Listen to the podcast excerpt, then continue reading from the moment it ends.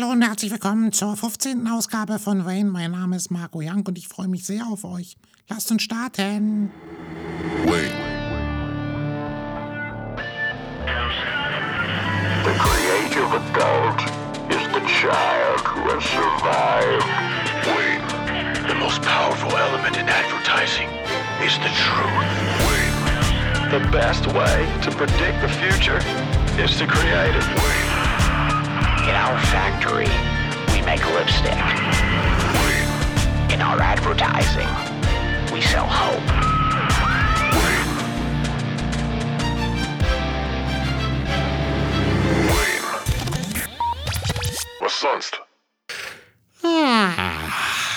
Mein Gott, bin ich noch müde. Ich bin letzte Woche Donnerstag aus dem Sommerurlaub zurückgekommen. Der eine oder andere wird ja gemerkt haben, dass die letzte Ausgabe ausgefallen ist, weil Sommerurlaub bei mir persönlich war.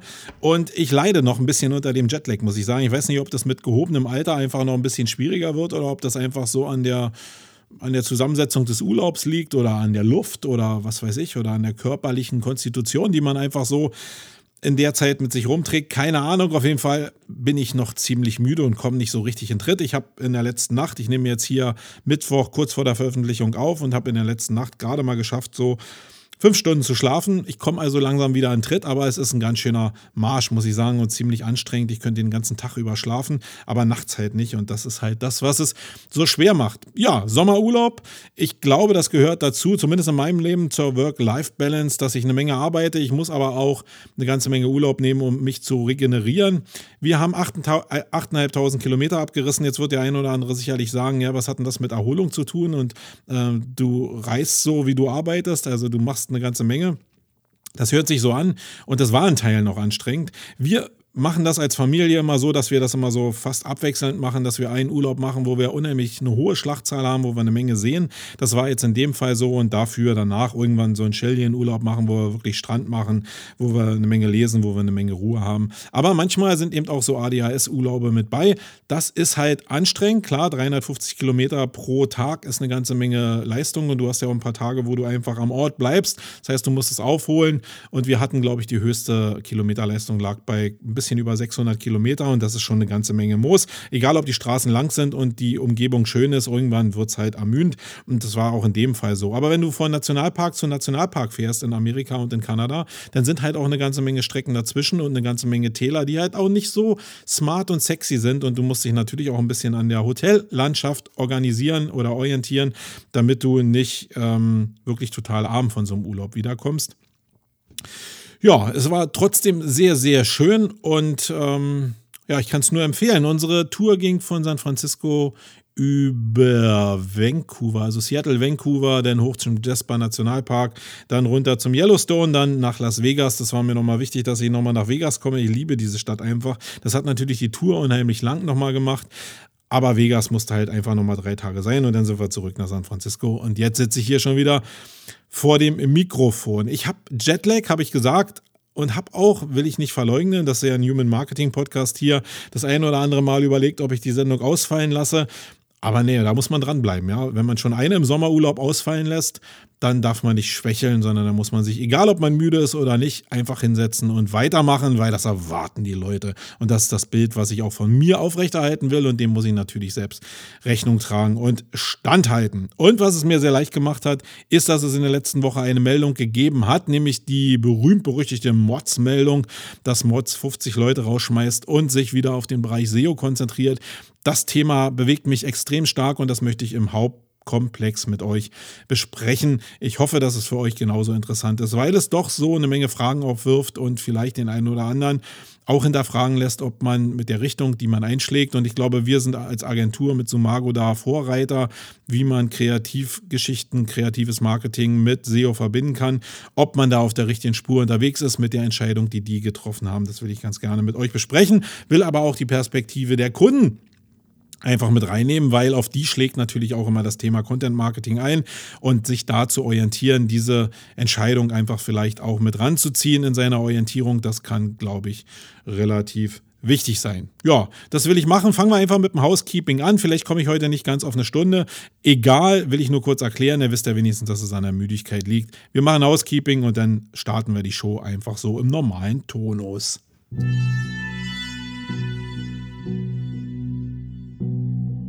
Glaubst du, Brain ist der Grund der Szene? Dann wird es Zeit für die Metaebene. Ah.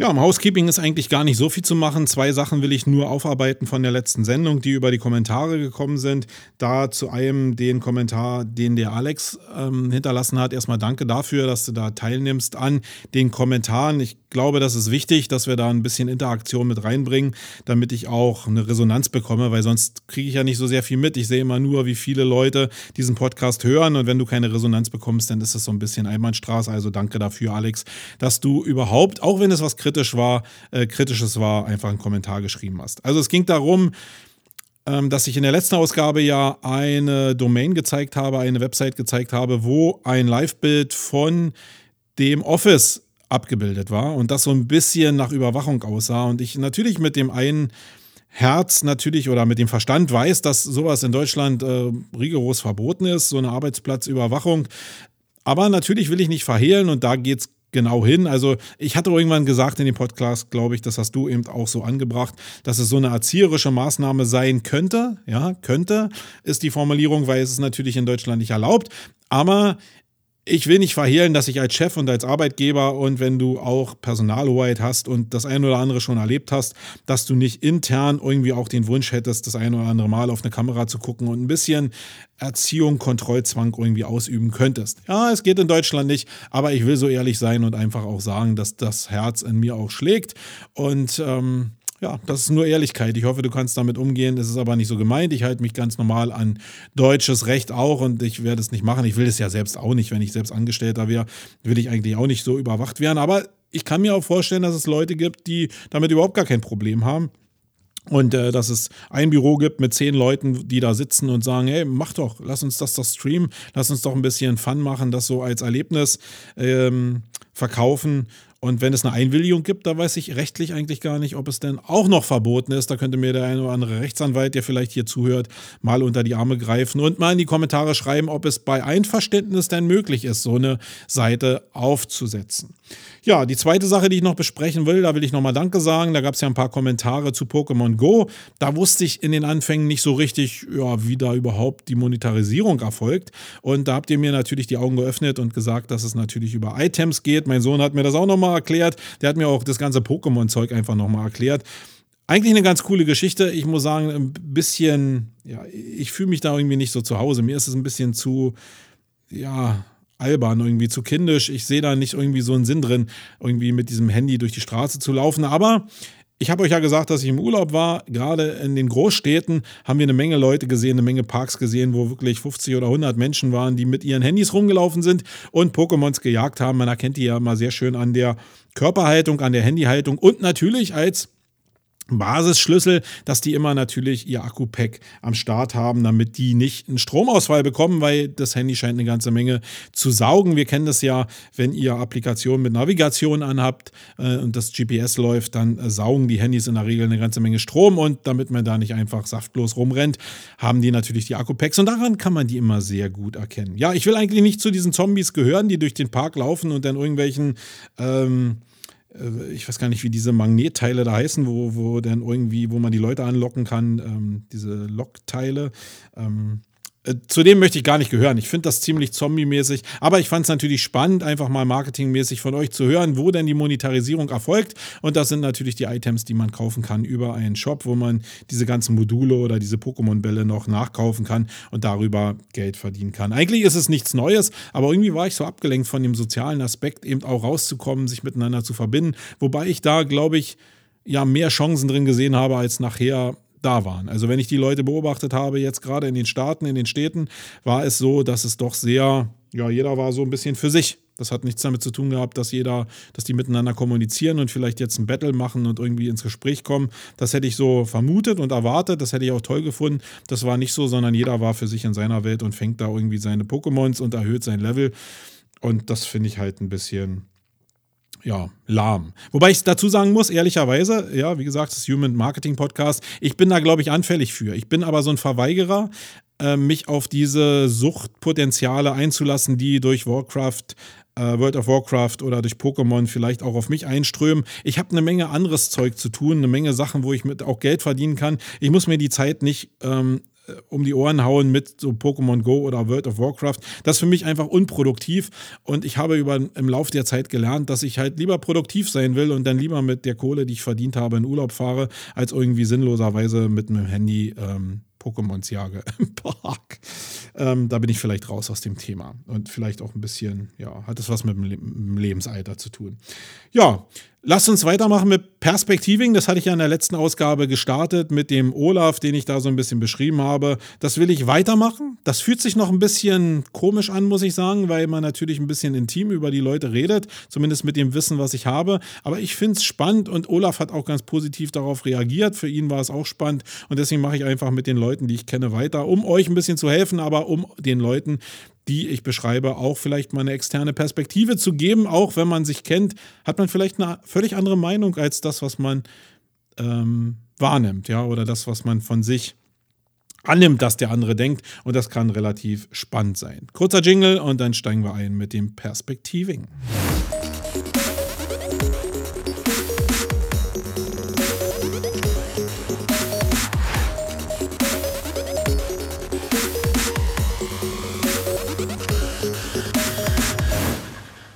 Perspektiving. Um welche Person geht es? Es geht um Martin Missfeld. Sei erstmal gegrüßt da draußen, Martin.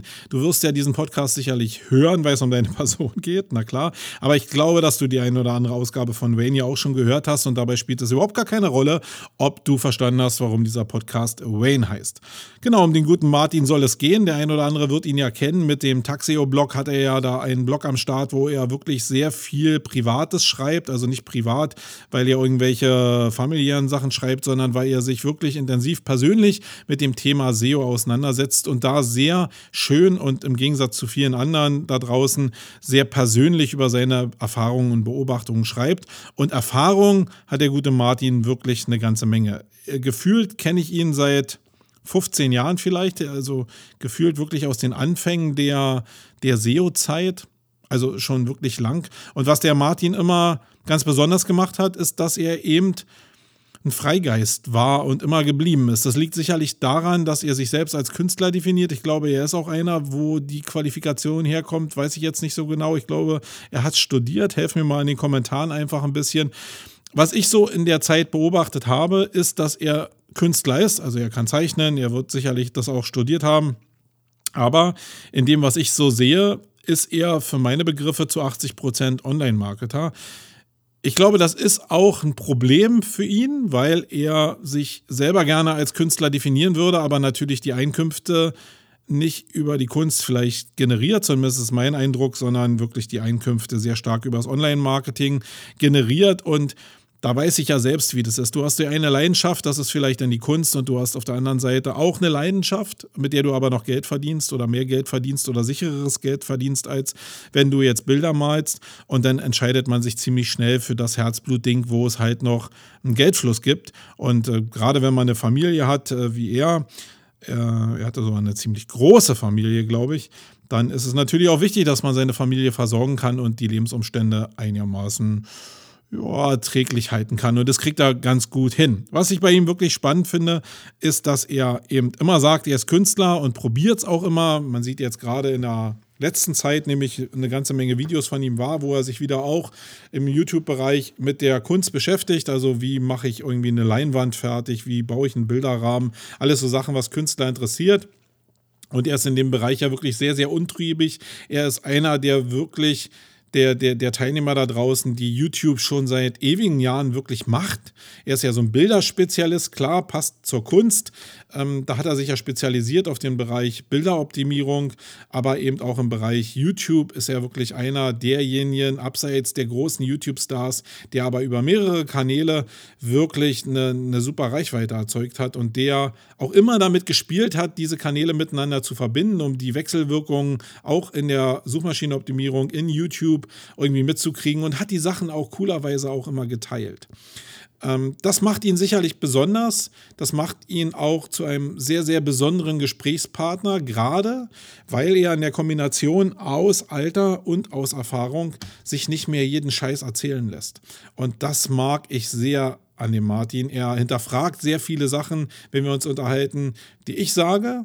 Ich hinterfrage natürlich auch viele Sachen, die er sagt. Und daraus entstehen oftmals Gespräche, die, der, die sehr tiefgreifend sind auf dem sozialen Sektor, aber auch auf dem SEO-Sektor, weil wir halt mehr perspektivisch an die Sachen rangehen. Und das finde ich sehr cool. Deswegen ist Martin für mich ein super geeigneter Gesprächspartner, wenn ich ihn irgendwo treffe. Ich unterhalte mich super gerne mit ihm. Intellektuell ist das wirklich bereichernd, auch was so das Thema SEO anbelangt, ist bereichernd. Das heißt, für alle Leute, die auf demselben Level irgendwie steppen und diese Sachen so zusammenbringen und auch mal eine kritische Frage ertragen, weil natürlich der Martin ganz gut matchen kann, ob einer, der einem gegenüber übersitzt, Scheiße erzählt oder nicht.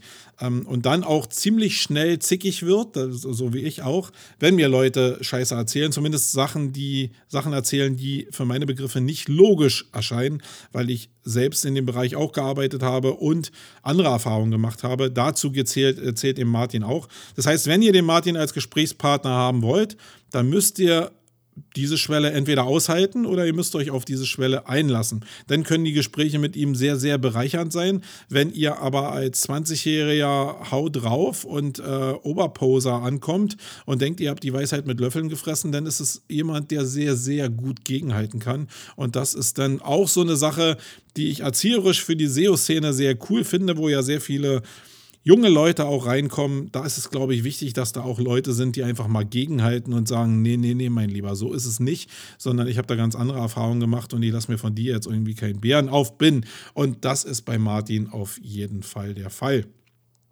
Was ihr auch sehr intensiv macht, ist halt Sachen auch wirklich in Frage stellen. Ähm, ich habe sehr, sehr interessante und sehr, sehr intensive Gespräche mit ihm zum Beispiel zum Thema Karl Kratz geführt. Das kann ich jetzt auch mal ganz ein bisschen kritisch natürlich auch sagen, weil es natürlich so eine Hype-Bewegung um den Karl gibt. Ich mag den Karl wirklich super gerne und in einer der folgenden Sendungen werde ich den Karl auch nochmal auseinandernehmen in der Richtung.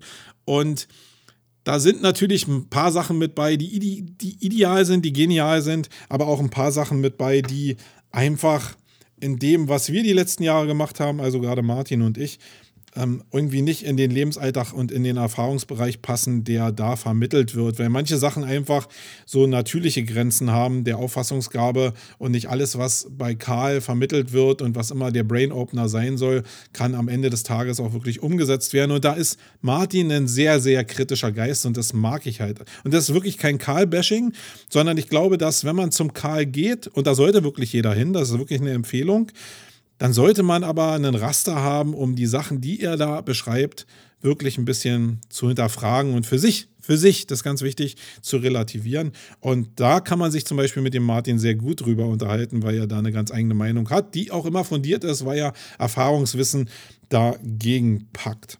Also Martin, wie ich dich wahrnehme, will ich ganz kurz auf den Punkt bringen. Ich nehme dich ein bisschen gefühlt als Künstler wahr aber nicht sehr gefühlt als Künstler war. Ich glaube, du kannst das, aber du machst es nicht. Und äh, für mich ist es auch folgerichtig und logisch. Ich glaube, dass du so eine Splitting Personality bist, wie ich es vorhin beschrieben habe. Geld verdienen und auch Spaß am Online-Marketing trifft halt auf diese Passion, Künstler zu sein. Beides zusammen, glaube ich, passt gar nicht so richtig.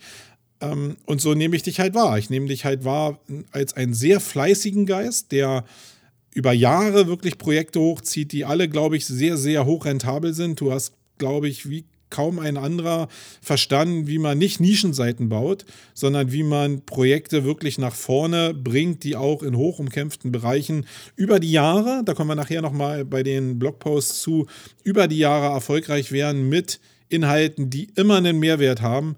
Und auch über die letzten Jahre bist du ja dazu übergegangen, ähm, die Bereiche oder die Texte, die du schreibst, immer länger werden zu lassen, also gerade holistische Seiten immer mehr ausufern lässt, also positiv, im positiven Sinne ausufern lässt und die natürlich mit uniken Grafiken bestückst, das, was ich im Content Marketing erzähle oder was du ja auch erzählst, ähm, eben wirklich machst und im Videobereich auch was machst. Eigentlich bist du der ideale Content Marketing-Mensch, glaube ich.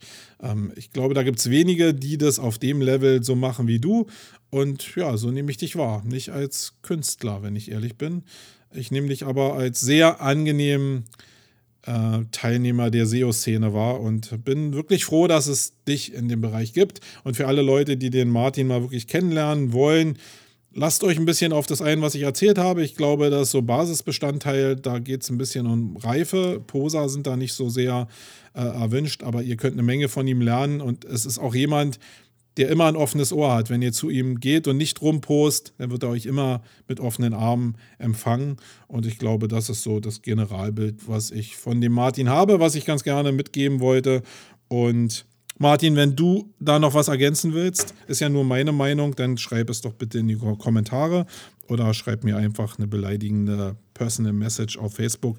Dann äh, können wir das auch aus der Welt hauen. Aber äh, ich glaube, das passt schon ganz gut. So, dann gehen wir jetzt in die Blogposts, die ich gefunden habe. Das sind nicht so sehr viele, ähm, aber die will ich ganz gerne noch kurz mit euch besprechen. Und dann gehen wir auch ins Hauptthema. Coole Sets aus der Blogosphäre, angerührt für die Legionäre. Oh,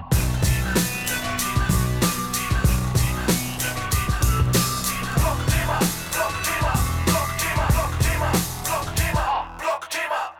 So, drei Blogposts habe ich gefunden da draußen, die ich ganz gerne mit euch besprechen will oder auf die ich auch nur verweisen will. Nicht jeden Teil werde ich hier mit euch besprechen. Das macht jetzt hier keinen Sinn, weil ich wirklich ähm, heute auch wieder noch nach Hannover muss und wenig Zeit habe. Heute ist ein bisschen eng, dann kommt noch der Jetlag dazu. Ich will einfach diese drei Blogposts mit euch kurz durchgehen. Einmal habe ich auf Business Punk einen Blogpost gefunden zu den sieben nervigsten oder nervigen Digitalnomaden. Da war ich so, ich bin ja selbst sehr kritisch, habt ihr vielleicht in den letzten Ausgaben gemerkt, was dieses digitale Nomadentum angeht, weil es mir einfach zu naiv ist und zu kurz gedacht und zu sehr besetzt ist von diesem schnell und hektisch Reichsektor.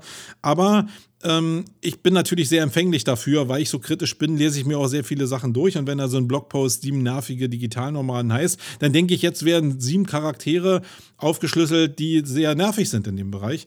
Und so war es eigentlich gar nicht. Guckt einfach mal in diesen Blogpost rein. Da werden halt Charaktereigenschaften von digitalen Nomaden beschrieben. Und das ist sehr spaßig aufgesetzt, so wie es die digitalen Punks ja immer machen.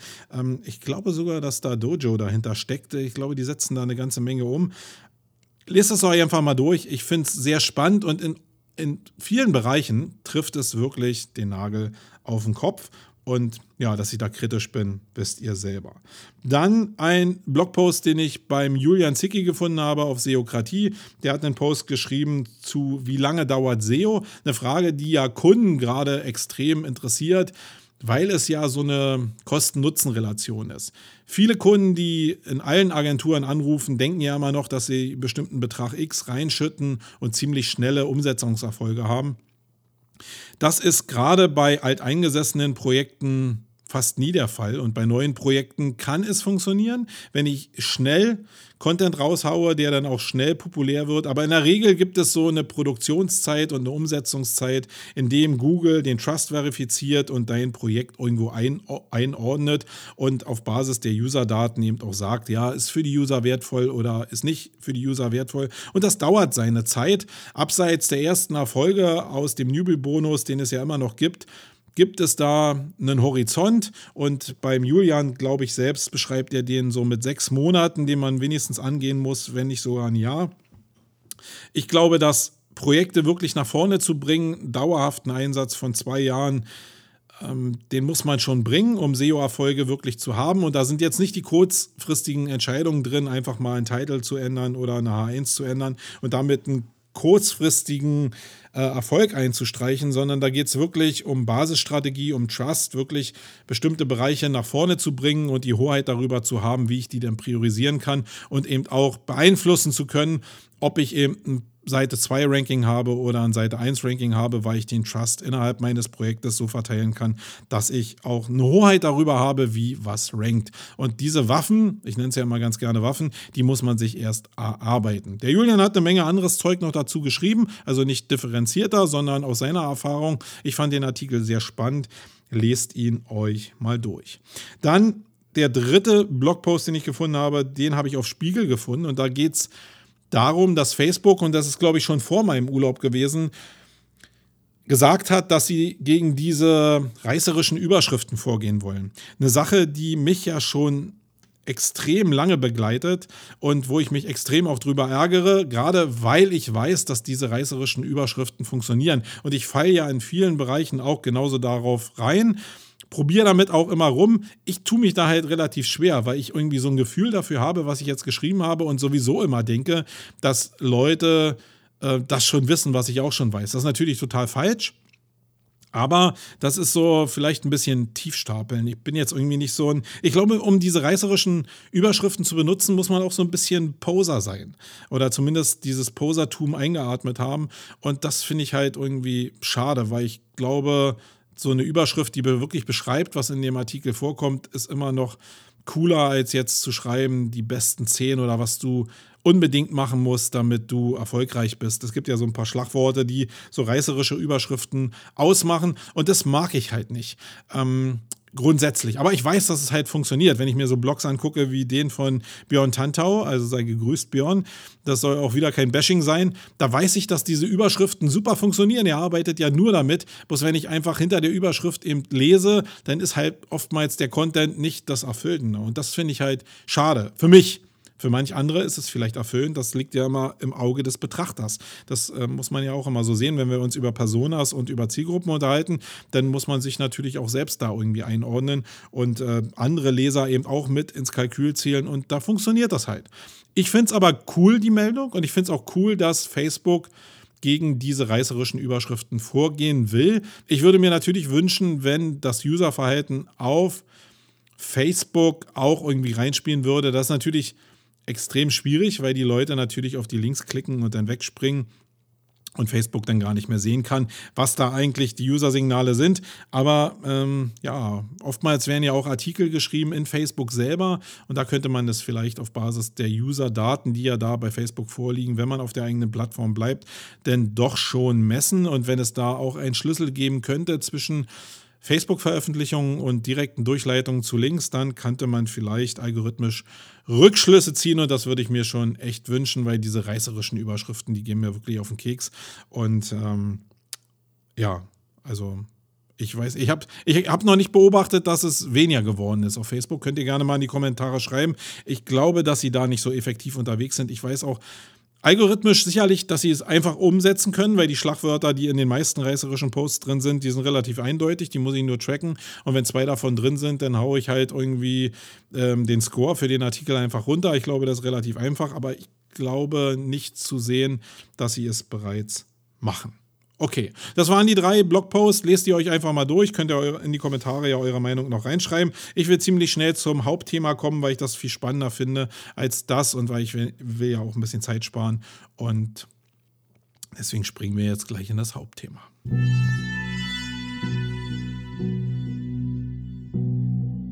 Denken groß wie eine Daisy Cutter. Sei bereit für das Main-Geschnatter. Ah.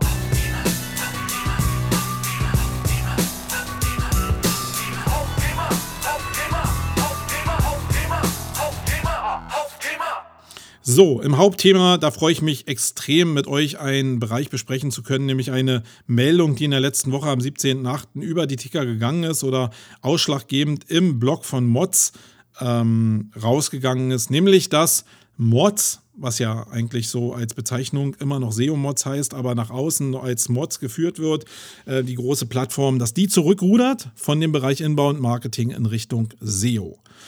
Und das ist eine Meldung, die wirklich für mich naja, radikal war, zumindest in der Betrachtung, weil es genau die Welt tangiert, in der ich unterwegs bin und wie ich mich auch nach den ganzen Updates, die gelaufen sind, 2011, Panda, Pinguin, ähm, wo ich mich in diesem ganzen Reigen mitbewegt habe und wo ich Mods und Rand Fishkin eigentlich immer als Vorreiter gesehen habe. Und wenn die 50 Leute entlassen und wenn ich mir die Daten angucke, die auch beim Uwe Tippmann über SEO United jetzt veröffentlicht worden sind, ähm, oder die öffentlich waren, die er einfach nur zusammengefasst hat, dann ähm, sind die für mich extrem relevant und müssen für mich beurteilt werden, um zu erkunden, ob ich selbst in dem Bereich noch richtig unterwegs bin oder ob das jetzt ein Schlüssel oder ein Fingerzeig ist dafür, die Zelte im Content Marketing abzubrechen und sich auch noch auf SEO zu besinnen. Das, was ja viele SEOs da draußen schon seit Jahren empfohlen haben, wo ich immer anderer Meinung war, das für mich einzunorden.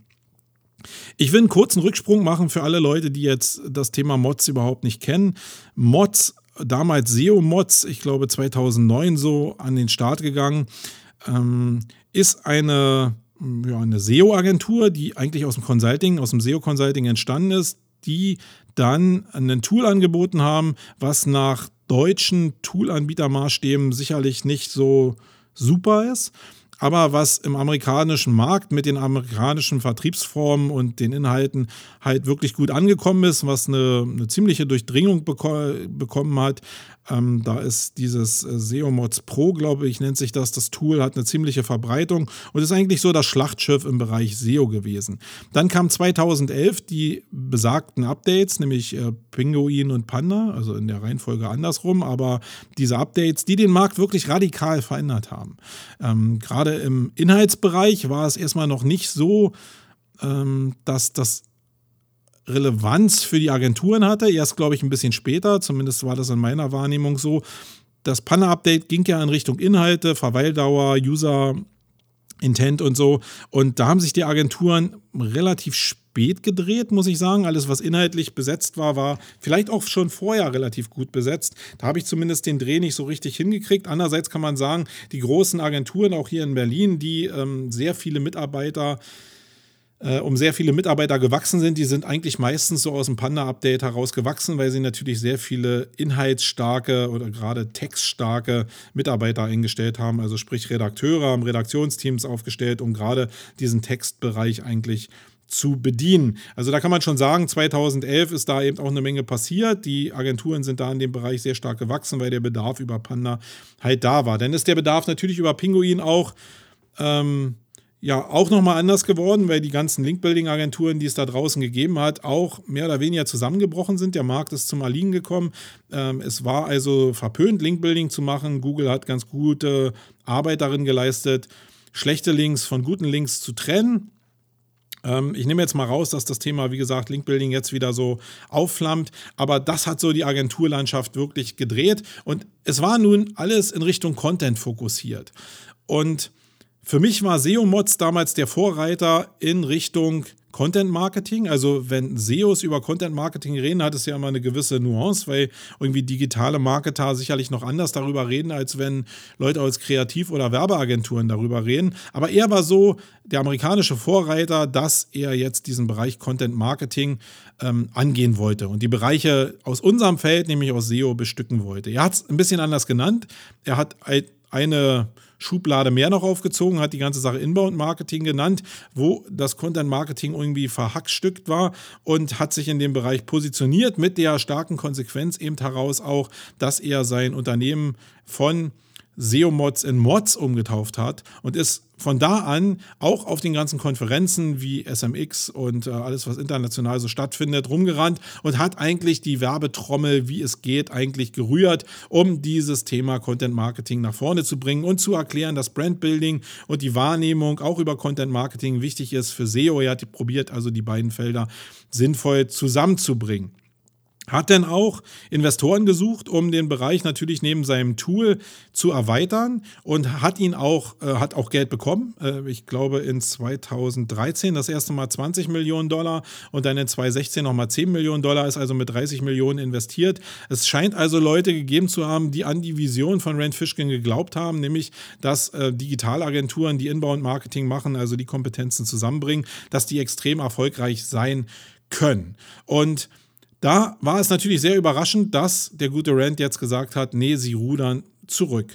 Und ich will mit euch einfach mal besprechen, wo ich die Gründe darin sehe, warum der Bereich sehr, sehr fragil ist und warum er gerade bei Rand Fishkin und bei Mods oder SEO-Mods sehr, sehr fragil ist. Und ja, man sagt ja sowieso immer, dass Rand Fishkin irgendwie so der Leader ist in, im Bereich Mods. Ich habe da mal ein paar andere Sachen gehört. Ich glaube, es gibt noch so eine Mutter von ihm, die da irgendwie die Fäden in der Hand hat.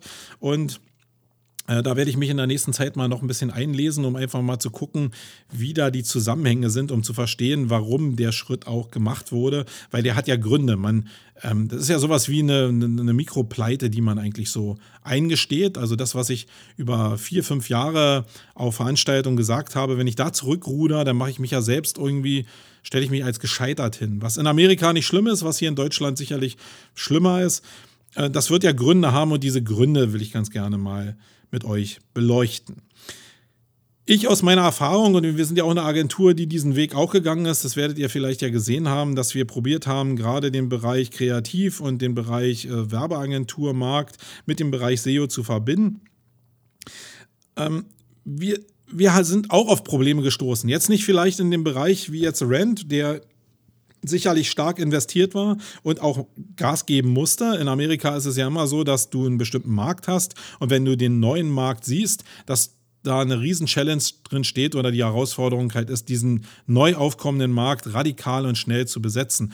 Den Druck hat er mit Sicherheit gehabt. Das zeigen auch die Invests. Das unterscheidet sich jetzt ein bisschen von dem, was wir hier machen. Aber die Grundzüge sind eigentlich ähnlich. Also zumindest in meiner Betrachtung ist es ja eigentlich so, dass ich sagen muss, dass die Parallelen deutlich da sind. Bei ihm sind ein paar Nullen mehr dran, egal was die Mitarbeiterzahl anbelangt oder auch die, die Umsatzzahl oder auch die Investitionszahl.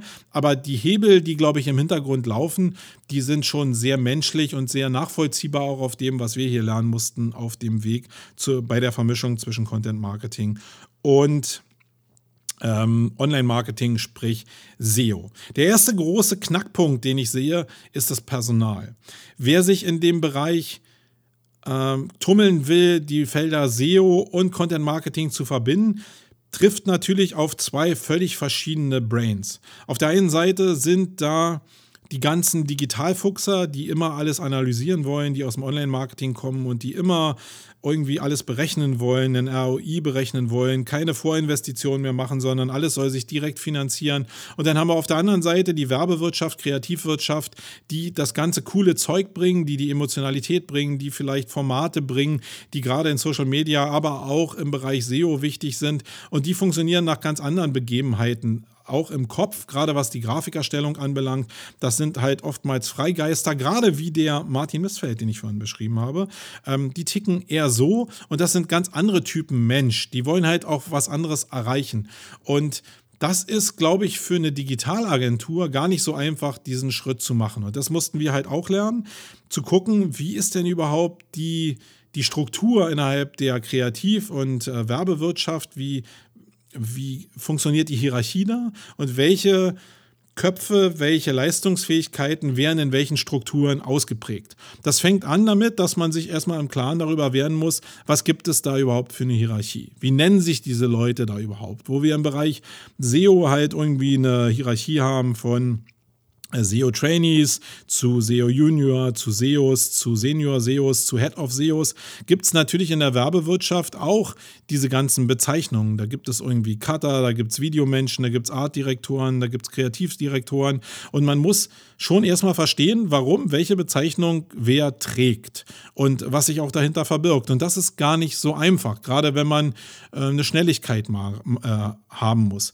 Und da ist es ganz entscheidend, entweder man schult sich das alles selbst, so war es zumindest bei uns, dass wir uns mit Leuten ausgetauscht haben, die es sicherlich wussten, aber ich zumindest als Person das Bedürfnis hatte, das alles auch selbst ler zu lernen und zu verstehen.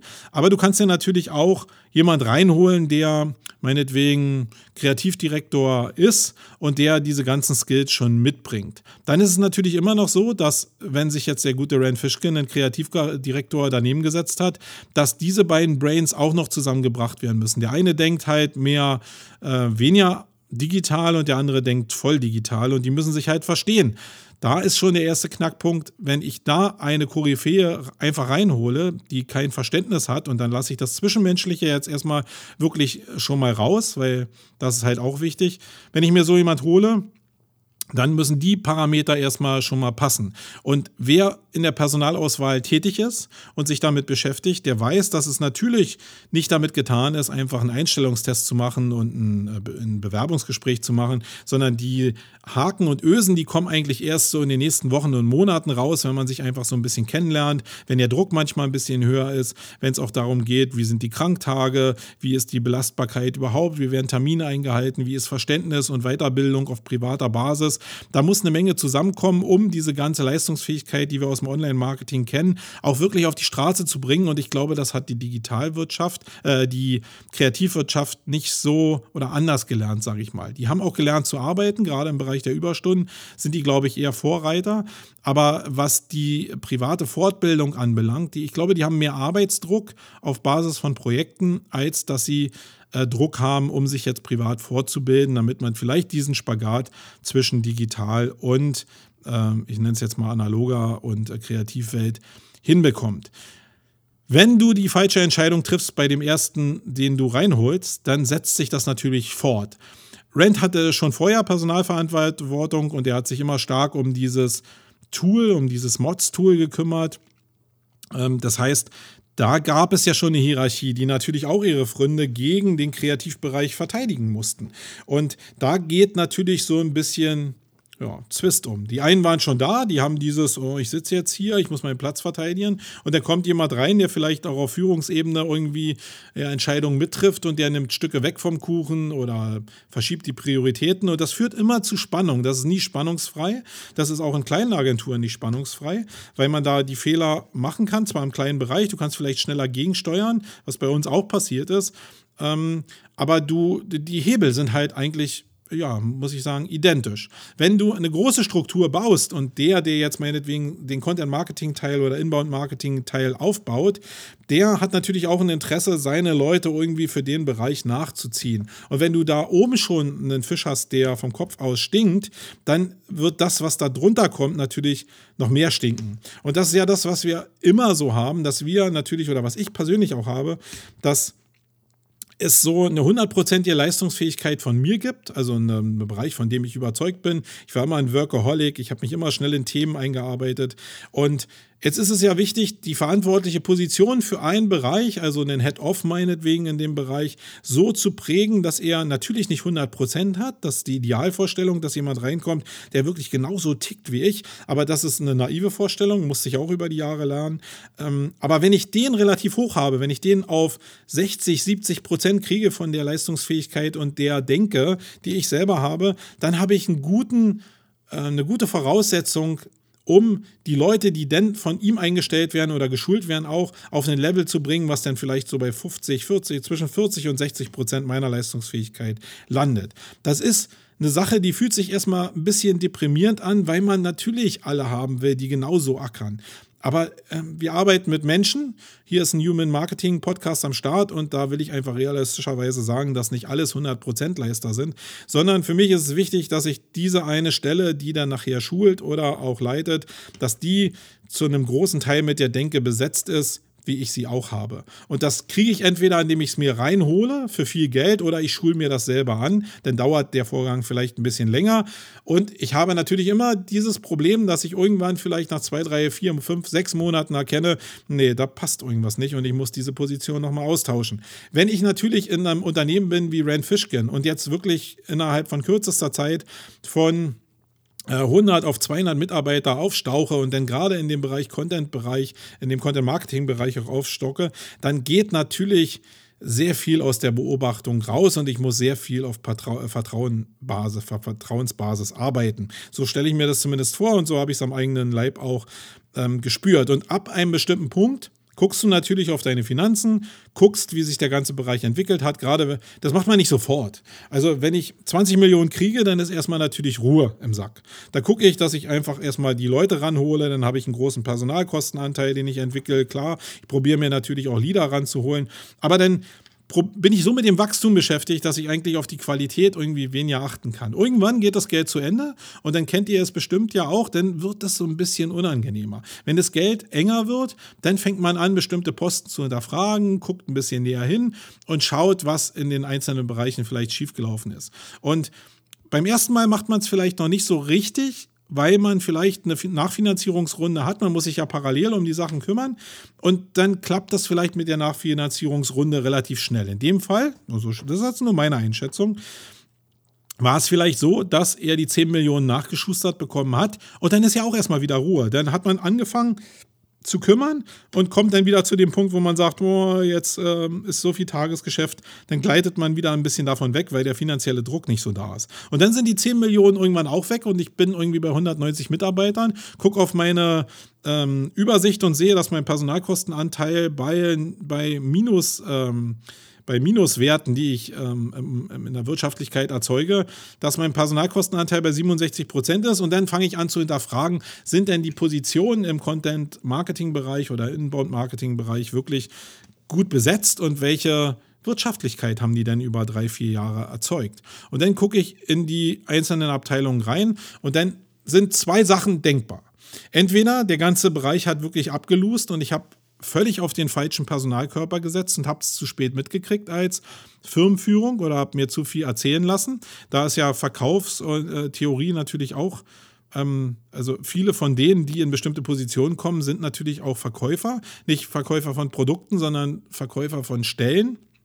Und die erzählen natürlich immer, dass alles super ist. Und ähm, ab einem bestimmten Punkt oder bis zu einem bestimmten Punkt glaubt man das ja auch. Aber ab einem bestimmten Moment, wenn gerade die Finanzabteilung sagt, du, jetzt wird es ein bisschen enger mit dem, mit, dem, mit dem Geld, dann hinterfragt man natürlich diese ganzen Sachen, die irgendwie äh, erzählt worden sind. Und jetzt werden natürlich die ganzen BWLer und Start-up-Leute unter euch kreischen und sagen, ja, das muss aber der, der Geschäftsführer natürlich drauf haben. Er müsste ja. Aber in der Praxis sieht es doch anders aus. Wir sind alles Menschen und ähm, unter dem Druck des Alltages funktionieren bestimmte Sachen halt nicht mehr so ideal. Und wenn der Druck dann steigt, dann probiert man sie wieder glatt zu ziehen. Und wie gesagt, jetzt sind zwei Sachen möglich. Entweder der Bereich hat überhaupt nicht funktioniert und gar nicht performt, hat nicht den Umsatz erwirtschaftet, um eine Prognose zu schustern, oder ich habe völlig auf den äh, falschen Personalkörper gesetzt. Und beides führt aber dazu, dass ich wenig Umsatz gemacht habe in dem Bereich. Das heißt, wenn ich keine Rentabilität habe und keine Vision habe, wo sich der Umsatz hinentwickeln kann, dann kann ich natürlich den neuen Personalstamm, den ich aufgebaut habe, nicht halten. Wenn ich aber auch der, vielleicht auch in der Kombination zu der Überzeugung komme, dass ich die falschen Leute eingestellt habe und das jetzt vielleicht auch intern Zwist gegeben hat, weil das ist ja auch immer damit verbunden, wenn so viele Leute eingestellt werden, entstehen Hierarchien, sollten zumindest. Und wenn Hierarchien entstehen, dann fängt natürlich das Kratzen und Beißen noch an, weil da sind immer Stellen, die sind weiter oben und da sind Möglichkeiten, da scheinen wieder Leute aus. Und da ist natürlich nicht immer so, dass es wie in einem Familienunternehmen ist und alles super ist, sondern da ist schon Hauen und Stechen angesagt. Und da ist es denn vielleicht in der Kombination einfach auch gut zu sagen, ja, wie werde ich jetzt die Leute los? Sie sind falsch und sie erwirtschaften die falsche Rendite, also bringen mich nicht nach vorne. Wie werde ich sie jetzt los? Und dann stehe ich natürlich als Mod ziemlich schnell vor der Entscheidung zu sagen, ja, was mache ich jetzt? Ich habe noch dieses Tool am Start. Bei Mods war es auch noch so, dass da ja im Content-Marketing-Bereich selbst noch ein Tool gebaut wurde. Sie haben eine ganze Menge Programmierer auch am Start und ein Tool noch akquiriert wurde. Und dann ist es ja auch so eine Prioritätsentscheidung, denn zu sagen, okay, ich gucke mir an, wo ich meine goldenen Nuggets erwirtschafte, habe es mit der Cross-Finanzierung nicht so richtig hingekriegt oder sehe da keine Möglichkeit. Und dann reduziere ich mich auf die Sachen, die immer schon die Cash-Cow waren. Und in dem Fall von Mods ist das halt SEO. Das hat nichts damit zu tun, dass der Bereich Content Marketing unwichtig ist oder dass der Weg falsch war. Das ist zumindest meine Überzeugung. Ich glaube wirklich an den Weg. Ich glaube nur, dass es ein super Beispiel dafür ist, wie fragil diese ganze Wachstumsgeschichte in dem Bereich ist und wie schnell man Fehler machen kann. Das habe ich wie gesagt, am eigenen Leib gespürt. Wir haben ja auch aufgestockt in den ganzen Mediabereichen und haben irgendwann habe ich gemerkt, nee, das funktioniert nicht so richtig. Und dann habe ich nach der Campix auch ein paar Leute entlassen müssen, weil ich einfach denke, ich war auf der falschen Spur unterwegs und das ist nicht so erfüllt worden, wie ich es mir eigentlich vorgestellt habe. Aber man sieht ja immer irgendwas in Menschen. Man projiziert immer irgendwas in Menschen rein und erst später kommt man zu der Erkenntnis, dass das nicht so funktioniert. Und da sind eine Menge menschliche Parameter mit drin, die da erfüllt werden müssen. Und gerade wenn wir von Emotionalität reden, da muss man natürlich erstmal rauskriegen, ob bestimmte Content-Leute wirklich in der Lage sind, auch Emotionen wirklich in ein bestimmtes Format reinzubringen. Und das lernt man nicht sofort, sondern ähm, in der Mehrdimensionaligkeit sieht man immer bestimmte Stärken und Schwächen und man probiert die, die Schwächen äh, irgendwie auszubauen, dass nachher nur noch Stärken übrig bleiben und merken, äh, merkt irgendwann, nee, da, da wird nichts draus. Und da muss man sich von den Leuten halt trennen. Und so glaube ich, ist es auch beim Rand passiert, dass die halt gesagt haben, okay, wo erwirtschaften wir das meiste Geld? Und wer sich die Umsatzzahlen mal in den Artikeln angucken wird, der wird sehen, dass in 2015 ähm, über Mods 37 Millionen Dollar Umsatz erwirtschaftet wurden. Ich glaube, bei einem Fehlbetrag in, der war, glaube ich, von 2013 von 5,7 Millionen. Ich glaube, da war mal noch ein Fehlbetrag da.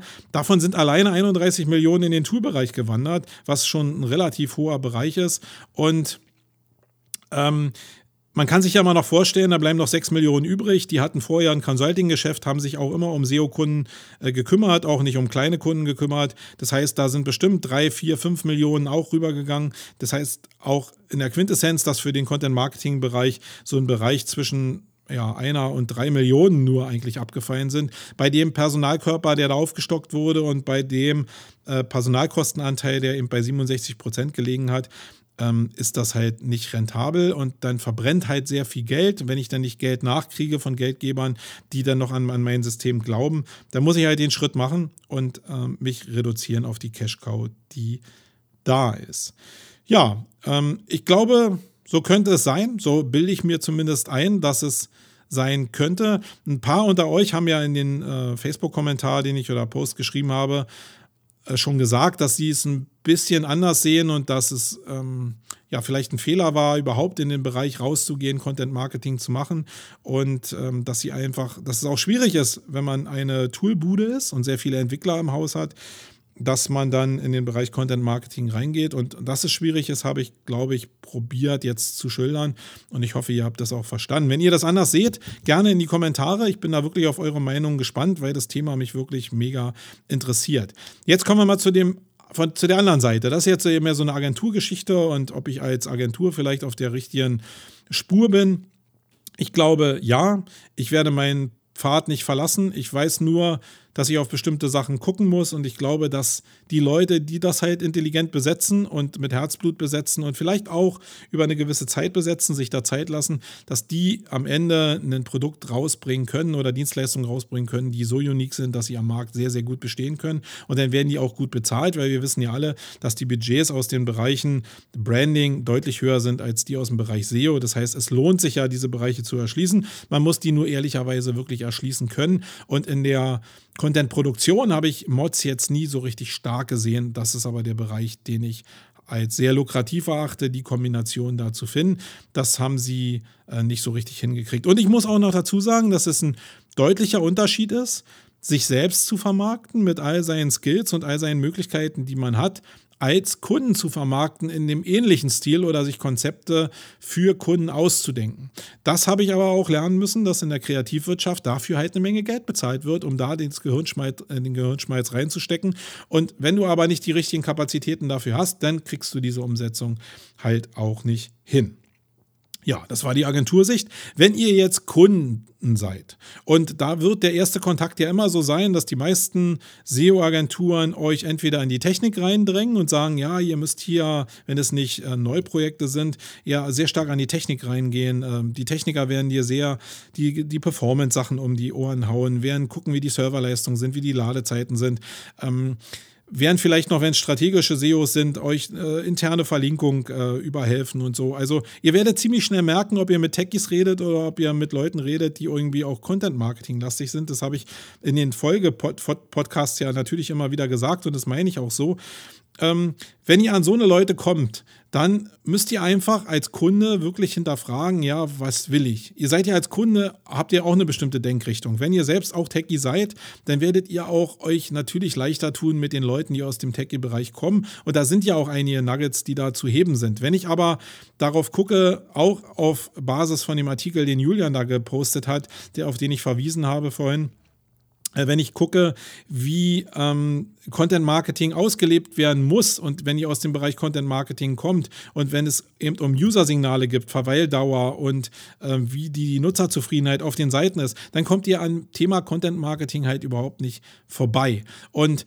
dann ist es schon wichtig zu gucken, ja, mit wem redet ihr jetzt? Entweder ihr habt ein ein, ein Geschäftsführer, der das alles global im Blick hat, so wie Rand meinetwegen oder wie ich es mir jetzt auch mal zuschreiben würde, dann könnt ihr mit dem natürlich verhandeln. Wenn ihr Unterabteilungen in der Agentur habt, dann muss es eigentlich gewährleistet sein und da solltet ihr darauf achten, dass ihr ziemlich schnell von dem Projektmanager äh, oder an einen Projektmanager kommt, der sich an dem Thema Content Marketing eben auch echauffieren kann, der da leidenschaftlich ist und nicht nur ein Vertriebler ist und dass ihr sehr schnell auch in Kontakt kommt zu den jeweiligen Dienstleistungsparts, die eben in der Umsetzung für Content Marketing notwendig sind und das sind in erster Linie natürlich neben dem Text die grafischen Bestandteile, die Visualisierung von Inhalten, das Visual Branding, was gemacht wird. Das merkt ihr ziemlich schnell, ob ihr damit mit Leuten zu tun habt, die plötzlich im Design zu Hause sind und nicht mehr in der Technik zu Hause sind. Und das in der Kombination jemand zu haben, das ist sowieso die große Challenge, da die richtigen Leute hinzusetzen, die die Dimensionen verbinden können. Und die hat Rand, glaube ich, auch nicht gehabt, weil das ist nämlich mega schwierig, diese Leute, die crossmedial denken oder crossdisziplinär denken, zu finden. Das ist die große Herausforderung. Ja, ähm, achtet darauf. Äh, und Wichtig ist, glaube ich, in der Quintessenz, das ist für mich das Fazit. SEO-Mods wird jetzt wieder entstehen. Sie werden sich fokussieren, ob sie jetzt die Marke SEO-Mods nochmal rausholen. Die Firmierung war ja immer SEO-Mods. Sie haben ja nur nach außen Mods äh, sich genannt. Da bin ich mal gespannt, ob sie das äh, wieder mh, hm, einsetzen. Ich glaube, sie haben ihr Ziel verfehlt. Das ist jetzt ein Rückschritt. Das ist eine kleine Niederlage. In Amerika ist es mehr eine Herausforderung. Ich würde mich aber überhaupt nicht wundern, wenn in spätestens einem halben Jahr ein neuer Anlauf gestartet wird, dann mit neuen Mitarbeitern, mit neuer Struktur, alles ein bisschen zaghafter, ein bisschen reduzierter. Und ähm, dann würde ich mich nicht wundern, dass Rand Fishkin wieder auf denselben Pfad einschwenkt. Weil ich muss sagen, äh, mir haben ja ein paar Leute gesagt, dass bei der SMX der Auftritt letztes Jahr relativ schwach war und eine Menge Hülsen dabei waren. Da war ich leider nicht, weil es zu nah an der Campix war. Ähm, ich glaube aber, dass er an dieses Thema glaubt. Ich glaube nicht, dass er sich dahingestellt hat und nicht einen Glauben an diese Verbindung von Content und SEO hatte, sondern ich glaube, dass er dieses Thema auch sehr widerwillig verlassen hat und vielleicht auch unter dem Druck seiner Mutter verlassen hat. Ähm, da werde ich das ganz äh, aufmerksam beobachten. Und äh, ich habe ja ein paar Leute, die sich in dem Bereich auch sehr engagieren, wie den Olaf zum Beispiel. Und mit dem werde ich mich da auch sehr intensiv austauschen, um in dem Bereich äh, weiterhin fit zu bleiben und die eigene Orientierung zu haben. Wie gesagt, ich glaube an den Bereich immer noch rigoros und wer jetzt natürlich Hurra schreit und sagt, siehste, alles ist SEO, ich glaube, der ist falsch beraten. Ähm, das ist jetzt nicht die eine Entscheidung, die dazu führt, dass SEO wieder das große Ding wird, sondern ich glaube, dass es ein Lehrstück für das ist, wie diese Bereiche entstehen müssen und wie zaghaft man da vorgehen muss und dass es vielleicht nicht so gut ist, so schnell zu wachsen, zumindest nicht, wenn man eine solide Basis hat, die muss erstmal da sein. Und dann kann man auch Gas geben, weil man die Köpfe hat, die die richtigen Leute für die richtigen Ziele nachzüchten. Ja, wie gesagt, gerne eure Kommentare hier unten rein, würde mich riesig freuen. Für mich ist das Thema extrem spannend. Wir kommen noch kurz, jetzt bin ich doch wieder bei einer Stunde gelandet, ähm, zu den Event-Tipps. Und dann ist auch für heute erstmal Schluss.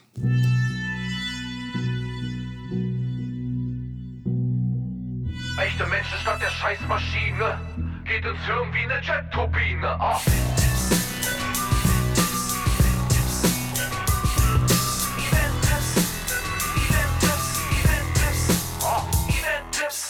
So, dann kommen wir zum Schluss noch ganz schnell zu den Event-Tipps. Die will ich noch durchrattern und ich will da ein bisschen so mein, meine eigene Linie so ein bisschen verlassen, die ich in den letzten Ausgaben so hatte, dass ich nur die Sachen ein bisschen promote, wo ich auch hingehe. Gerade weil andere Leute von anderen Veranstaltungen den Podcast anscheinend noch nicht hören und nicht bemerkt haben, dass ich hier Werbung für machen kann. Also mache ich es mal so ein bisschen breiter, erzähle euch Veranstaltungen, wo ich gerne hingehen wollen würde, auch wenn ich es nicht schaffe, die aber zumindest für Online-Marketer interessant sein könnten. Und aber auch Veranstaltungen, wo ich selbst hingehe und die ich euch natürlich empfehlen kann, wo ich zumindest eine große Erwartungshaltung habe.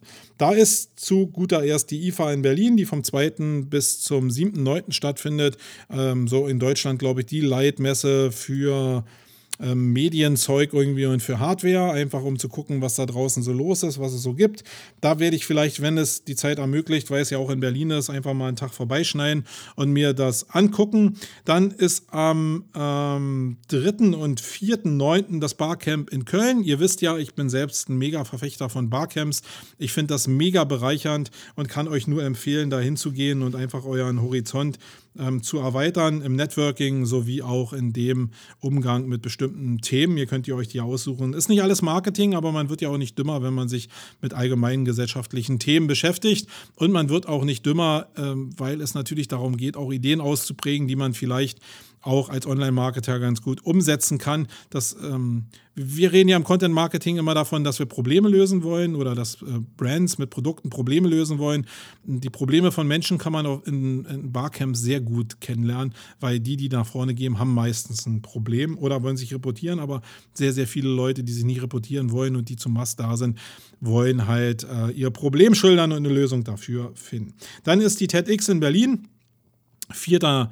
9. Da werde ich auch persönlich sein. Da geht es so ein bisschen um Städteplanung, wie ähm, ja, das Stadtbild grundsätzlich in Berlin aussieht. Das hat aber sehr viel und Schwerpunkt, so hoffe ich es mir zumindest, auch mit äh, Digitalisierung von Stadt zu tun. Und das hat ja wieder einen großen Einfluss auch auf die Marketingmöglichkeiten. Ich sage nur äh, den Begriff Ströer und Displaywerbung da draußen. Da wird es ja eine Riesenveränderung auch geben, wie ich Werbung ausspielen kann, auch über digitale Kanäle, dann direkt ins Offline. Und da bin ich mal gespannt, was dabei rauskommt. Da habe ich eine hohe Erwartungshaltung.